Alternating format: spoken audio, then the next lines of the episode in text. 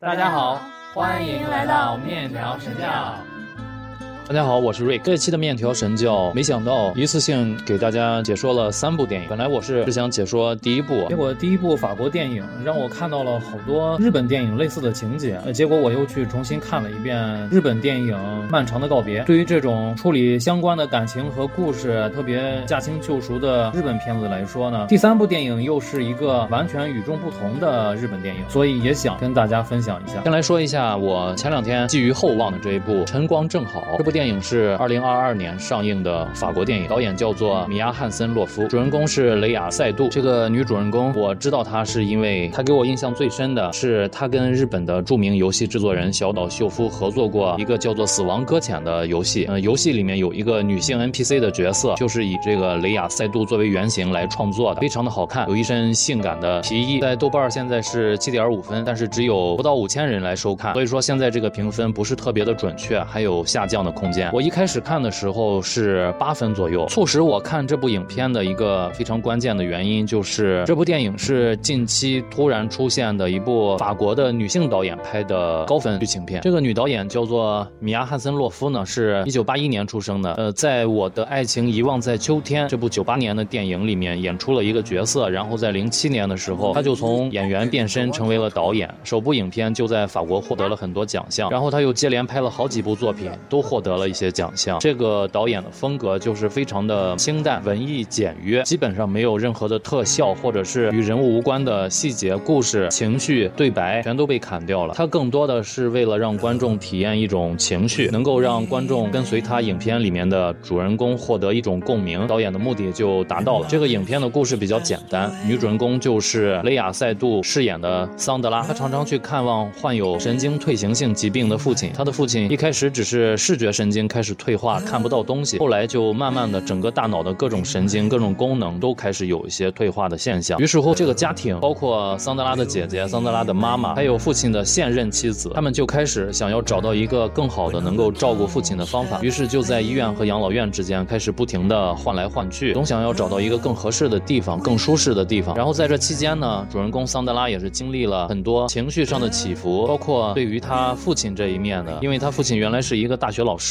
有很多的学生都非常的爱戴他，结果沦落到现在这种状况，生活不能自理。他就觉得这种反差让父亲显得更加的悲惨，不应该有这样的下场。他常常为父亲觉得伤心难过。然后他自己呢，也是带着一个六七岁的小女儿单身生活。在这个过程中，他又碰到了一个很早之前就失去联系的一个老朋友，叫做克莱芒，并且和克莱芒开始了一段恋情。因为克莱芒有自己的家庭，所以桑德拉和他之间的感情也是断断续。续，这也是让桑德拉在这期间情绪波动的一个主要的原因。导演主要就是在讲述女主人公在处理这些事情的过程中，伴随着各种情绪的来回跳跃，非常细致的描写桑德拉一些心理上发生的变化，包括对待自己的父母、对待自己的孩子、对待自己的爱人，各种心理上的变化。这部影片在去年也获得了一些奖项，但是在我看来，对他的评价，我认为是两极化非常严重的。有一部分人认为，作为一个女性。性导演、女性主角共同制作了一部描写女性情感为中心的电影，在这种情况下，能够更准确、更好的体现女性的情感。嗯，包括她作为一个妈妈、作为一个女儿、作为一个情人，这是我认为来说比较少有的用整整一部电影来专门表现女性情感的一部作品。最起码是我比较少看这种类型。然后它整体风格又是显得非常的文艺小众，画风非常的复古，有一些胶片的质感。雷亚塞杜的长相又显得呃非常的耐。看他的表情会在各种情绪之间来回切换，也显得很自然、很投入。在这方面会受到很多文艺青年的喜爱。我说几个关键词，大家就能够感受到他的文艺气息。比如说埃菲尔铁塔，比如说明媚的阳光、清澈的湖水，让我们荡起双桨。我认为这部电影，呃，真的是只能够让一些有类似情感经历的人产生共鸣，并且靠这一部分人来获得好评。因为他自身局限的原因，他没有办法让自己的受众变得更多，这是他的缺点。当然，喜欢他的人也有非常充。充足和强大的理由。但是缺点就是说，这部电影整体的故事比较松散、凌乱、单薄，不太吸引人。有人会认为这是导演故意要去抓拍那种松弛的状态，那种主角们特别自然的生活的状态。但是可能我的看法也代表了一种声音，就是说他没有办法让我感同身受，他没有办法抓住我的情绪，抓住我的眼睛，他没有办法让我得到共鸣，也没有让我产生类似的成就感和高级感。大概就是这样评价一下。影片长达一百一十二分钟，感兴趣的人可以找来看一下。其实，在看《晨光正好》的时候呢，我想到了另外一部日本的电影，叫做《漫长的告别》，它是二零一九年的作品，导演是中野亮太，主演是苍井优和竹内结子，饰演老父亲的演员叫做山崎努。现在豆瓣评分七点六分，有三万四千多人给出了评价。这个评分现在来说就是相对比较稳定的，因为过去了四年，而且有三万多人的评分，我觉得这个评分还是比较有参考意义、比较准确的。其实豆瓣的评分相比于猫眼啊、淘票票之类的那种评分，它的准确度还是相当高的，而且相对于客观。特别是豆瓣这个网站经历了好多的大起大落之后，依然是国内电影评分网站里面比较权威、比较有说服力的一个。我为什么会想到这部影片？因为它跟第一部《晨光正好》两个片子的故事都差不多，就连家庭人员的组成也基本一致，发生的故事也都差不多。但是这两部影片因为导演的不同，就给人那种天差地别的感觉。对了，我想说一下这个导演中野亮太，就是我们之前讲过的那一部《滚烫的爱》《滚烫的爱》的影片的导演，也是他。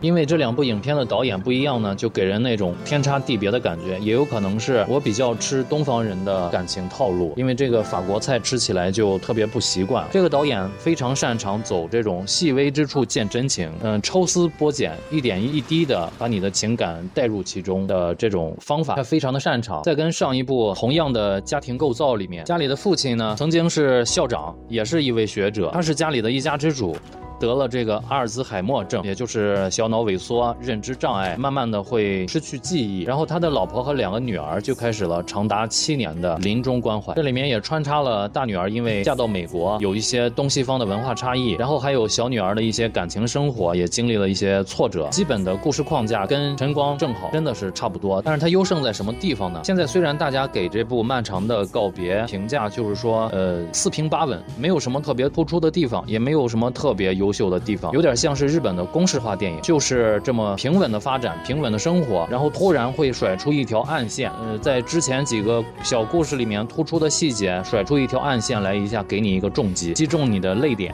好多日本电影都这样，非常的中规中矩。套路也都基本一致，而且一些小细节又特别有日本的代表性，比如说飘落的树叶、挥手告别那种日式的庭院，还有夏天的西瓜，还有送伞的父亲等等，这些都非常有日本特色。我认为它胜出在它比晨光正好优胜的地方就在于它对人物的刻画。这部电影对角色的刻画比那部法国影片要细致很多，要丰满很多，人物形象个个都非常的生动，不管是姐姐妹妹、爸爸妈妈，还是姐姐的儿子，姐姐的儿子可能稍微会差一点，但是也无伤大雅。这些。人物形象都非常的生动，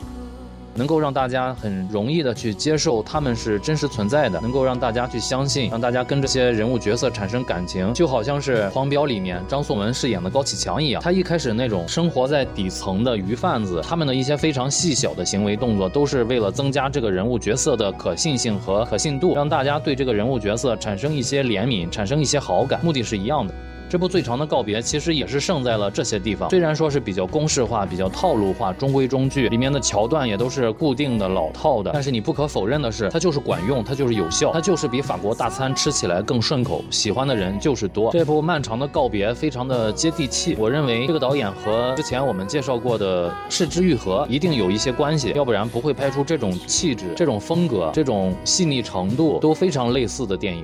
两个影片比较起来，我觉得《晨光正好》里面他挖掘人物的内心挖掘的不够深入，当然也有非常大的可能是西方人不像我们东方人一样，他的感情是那种含蓄的，他的感情是那种细腻害羞的。然后我觉得《晨光正好》里面演员的表演呢，应该不是导致这部影片没有打动到我的原因，不是演员表演的问题，我认为是这个导演在做这个剧本的时候，他就是想这样表达，他不想表现的这么细腻，这不这样可能不符合合。西方人的感情观念，他就是想让大家去体会那种西方人的情绪变化，西方人的情感模式。所以对于我来说，代入感可能就是稍微差一些。还有让我印象深刻的一点就是说，这两部影片的配乐也非常的差异化。《漫长的告别》这部影片的配乐就是有一些可爱和深情的成分在，但是《晨光正好》里面就基本上让人听不到任何的配乐。当然，也有可能是我看的比较粗糙的原因。呃，也有人说，一部电影好的配乐就是要让观众感受不到它的存在。可是，如果真的是到了一点也听不到的地步，我觉得应该没有人会拿这个当做优点。我认为《漫长的告别》里面有几个桥段是非常经典的，能够打动我的心的。其中一个是在游乐园里的这一场戏，也就是影片一开始他就拿这场戏做了一个引子，但是突然停止，到了中后部分才开始讲述那场戏。老爷子因为记忆混乱，拿着三把雨伞来到了游乐园，他想要来接他的两个女儿和自己的夫人，因为他的记忆错乱嘛，他以为这是在他年轻的时候。导演通过这种非常不经意的方式，把老人过去的。记忆把老人的爱冷不丁的甩到了观众的脸上，这种设计非常的巧妙。一开始你觉得他的行为毫不相关，但是导演就会用这条暗线，用他之前布置的各种细节，突然之间揭晓答案，让大家明白感人的点到底在什么地方。然后还有苍井优独自在家里照顾老人的片段，跟身在美国的姐姐通过视频电话来交谈，还有姐姐想要独自跟躺在病床上的老爷子视频对话的时候，也都非常的感人，因为他不想让自己的妹妹和妈妈为自己担心。就在那一刻，我觉得老爷子原本是这个家里的顶梁柱，是这个家里的天。不管是他的老婆，还是他的两个女儿，都非常的依靠他。不管是哪怕不是物质方面的，精神方面的，更加的依赖自己的父亲。但是老人得了这个病之后，他们要学会慢慢的自己长大，他们要学会慢慢的自己处理身边的这些事情，让人觉得又心疼又唏嘘。不管女儿多大岁数，不管女儿身处何地，他们在父亲的眼里，应该永远都只是那个小丫头，需要自己帮助的小姑娘。然后这个呃。漫长的告别呢？在看完这部电影之后，观众们才知道，原来这是一个形容阿尔兹海默或者是小脑萎缩的疾病的一个别称。因为这个病会让病人用极缓慢的速度来忘掉他过去的一切，直到最后走上生命的尽头。然后这个影片最后的结尾落到了外孙的身上，有种传承的意思。但是这个传承稍微有那么一点突兀，让我觉得不是特别完美。总之，这部影片呢，虽然非常的日本电影公式化，呃，可是它仍然比晨光正好要优秀很多。然后我就在查找这两部电影的相关资料的过程中呢，又发现了今天要讲的第三部电影，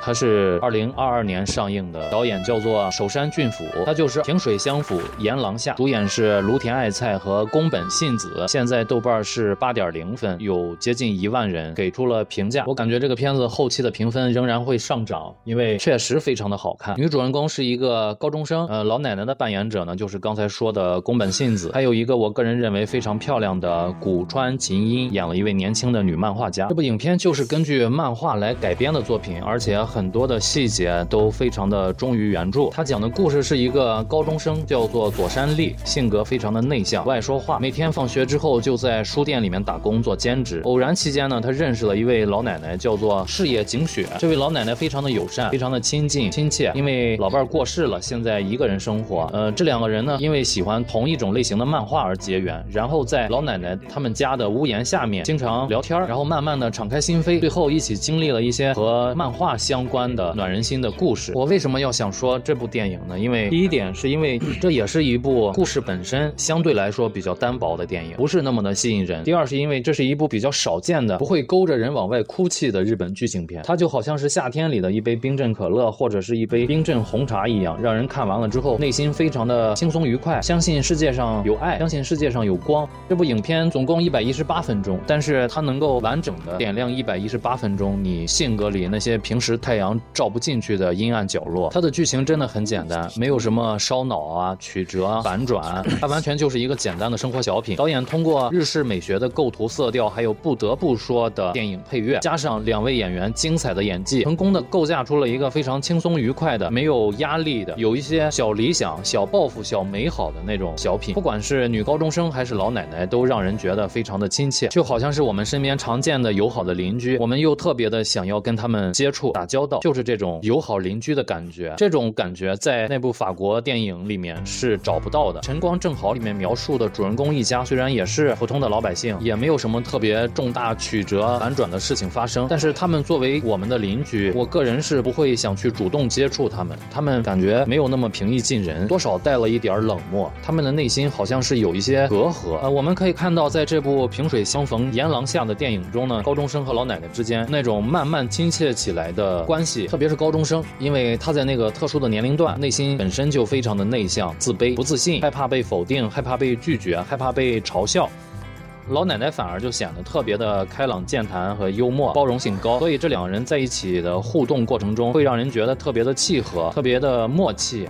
温暖包容，这部电影非常难得的一点就是没有特别虐心的桥段，比如说什么死亡呀、背叛呀、车祸呀、疾病呀、分别呀，这些都是日韩电影里面经常见到的故意虐心的桥段，它都没有。最后即使是有分别，导演也处理的特别圆满。我觉得这部电影可以作为给女儿看的一百部电影里面的一部，我个人非常的喜欢。然后我还想说的是，这个电影为什么要叫做现在这个名字“萍水相逢檐廊下”？按正常的话，应该叫做“萍水相逢”。逢檐廊下，也就是说，在这个屋檐下面萍水相逢的一种相遇。但是，呃，中文的名称它改成了萍水相抚，因为高中生和老奶奶产生连接的这种漫画是现在日本比较流行的，当然我国也比较流行的，叫做耽美漫画，是以这种年轻貌美的美少男作为主人公，讲述他们之间的恋爱的故事的漫画。所以有一个“抚”字在里面。我觉得在很大程度上，这个“抚”字在这部影片里面只能算作是一种噱头，其实跟到底是什么样类型的漫画。没有关系。作者为什么要用一种耽美漫画作为连接他们的线索呢？我觉得应该是有几个原因的。第一个原因肯定是因为这种类型的漫画非常流行。还有一个原因，我觉得是作者想表达的，他想让这个老奶奶虽然老伴儿过世了，但是这个老奶奶仍然要重新对生活抱有希望。虽然她也年事已高了，有几个片段，一个是老奶奶在做饭切南瓜切不开，有好多片段都是老奶奶在做饭，我非常喜欢看。另外一个是老奶奶发现了这本漫画是没有终结啊，每年或者是每个季节再出一本，然后。后老奶奶算了算，自己还能够活多长时间，计划一下自己还能够看多少本，这种小细节就让人在莞尔一笑的同时，又会产生怜悯之心。作者其实想表达的是，哪怕时日无多，哪怕孤苦伶仃，也要对生活有所期盼。哪怕是一个老奶奶对耽美小说起了兴趣，这样非常荒诞的事情也是可以接受的。我认为这是作者选择这个题材的一个用意。我刚才说过，这个影片对于很多的分镜、很多的情节都非常忠于原始的漫画，包括台词呀、表演呀，而且这两个人物形象的。丰富程度，其实，在漫画推出的时候就能够得到很多很多读者的反馈。这些反馈带到导演之后呢，导演能够让演员们表演的更加完善，从而能够让这个人物的形象更加的饱满和自然，更有可信度。然后，我个人还是觉得，在这部电影里，其实我还看到了一个现象，就是说，日本这个社会其实是对新兴的事物，它对新兴事物的这种包容程度，不管是亚洲还是全世界来说吧，应该都是数一数二的。与之相反的，应该就是我国的一些情况。其实大家心里都很清楚啊，很多东西不知道是什么原因，呃，传到我们这儿之后，就会容易变得失去原来的味道，就会曲解原本那种文化的意义。大家可能会觉得，怎么样才能够让这种外来的文化变得更快的能够变现？这就是现在我们国人对待舶来文化的一种非常普遍的处理方法。怎么变现快，我们就怎么去演绎，就怎么去理解，就怎么去传播。啊，我们的老百姓也都非常的吃这一套，非常容易被呃洗脑和催眠。这种耽美的漫画、耽美的文化，其实就是一个。非常好的例子，其实它并不是单纯的宣传同性恋文化，它里面有很多的艺术成分、艺术加工。说跑题了啊，我们说回来。